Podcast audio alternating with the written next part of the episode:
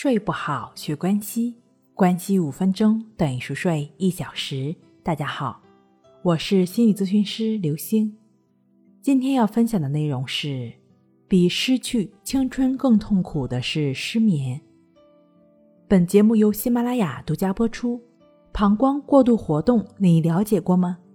其实它就是总是想着上厕所，尤其是在睡前。你有过这样的经历吗？在我的来访者中有这样一位来访者，他提到说，曾经最大的追求呢是美丽、优雅、常年轻，而现在最大的渴望是能够睡个好觉，是能在睡觉面前什么都可以忽略，包括青春。来访者自己表示，他在医院做了全身的检查。可以说，从头发丝到脚趾头都检查遍了，一切正常。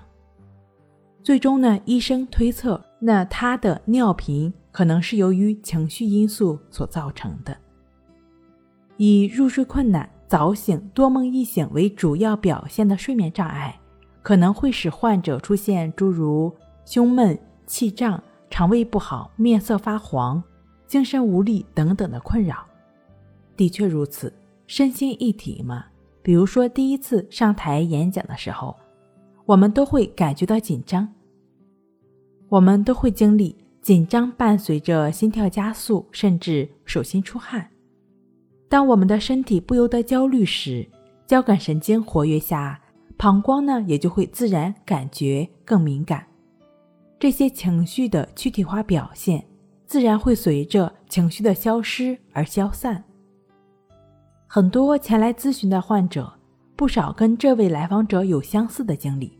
在医院检查一通，最后回想一下自己的问题，往往不是睡前必须上几次厕所才能躺下，就是夜里忍不住呢要去小便几次，可以躺下来就浑身难受，甚至不敢大口的呼吸，怕忍不住会尿在床上，身体紧张很难放松。然后呢，又不得不重返医院检查身体，最后都是怀疑膀胱出了问题。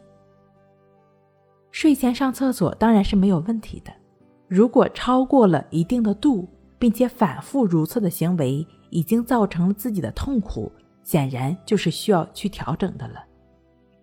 就像前来咨询的来访者，不仅很难放松，更是反复徘徊在各大医院的不断检查中。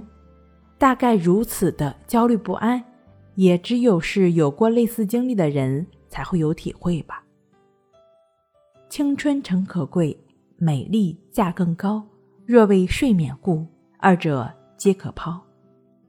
这位来访者说，他最开始的时候也是不断的尝试转移注意力，或者通过给自己一些积极的暗示、自我安慰，劝说自己慢慢的放松下来。但那种紧张、焦虑，尤其是睡前的那股力量，仿佛就像一个小火球。虽然每次能够安静一会儿，但下一次它总会变成更大的火球，更大、更大的火球，更大、更大的。更可怕的是，之前是上半夜一旦睡下去就不会醒，后来呢就发展成上半夜也会醒，实在整夜睡不着的时候，就再去医院检查。检查当天可能能够睡下去，但第二天噩梦又卷土重来了。其实从一方面来讲，以上的情况正是由于关注身体、感受敏锐、注意固着这样典型的精神交互作用的表现。当我们不再去关注了，不再去给予当下焦虑这种感觉力量的同时，惴惴不安感也就会相应的下降了。当然，转移注意力是一种方式。如果能用转移注意力解决问题，你肯定就不会去医院了。现在已然这种情况，还有什么能够比现在的境遇更差呢？为了睡眠，视一切为粪土，还有什么不能尝试的呢？如果你有这样的决心，那就离好睡眠不远了。好吧，剩下的只有放手一搏。我接收的很多睡眠障碍的患者中。通过关系法，就只是感觉呼吸的练习，就能够帮助自己抚平心境，通过关系法正确持续的练习，就能帮助自己重拾好睡眠。那你还在等什么呢？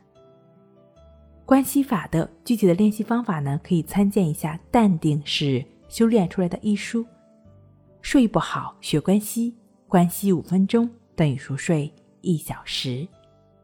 好了，今天跟您分享到这儿，那我们下期再见。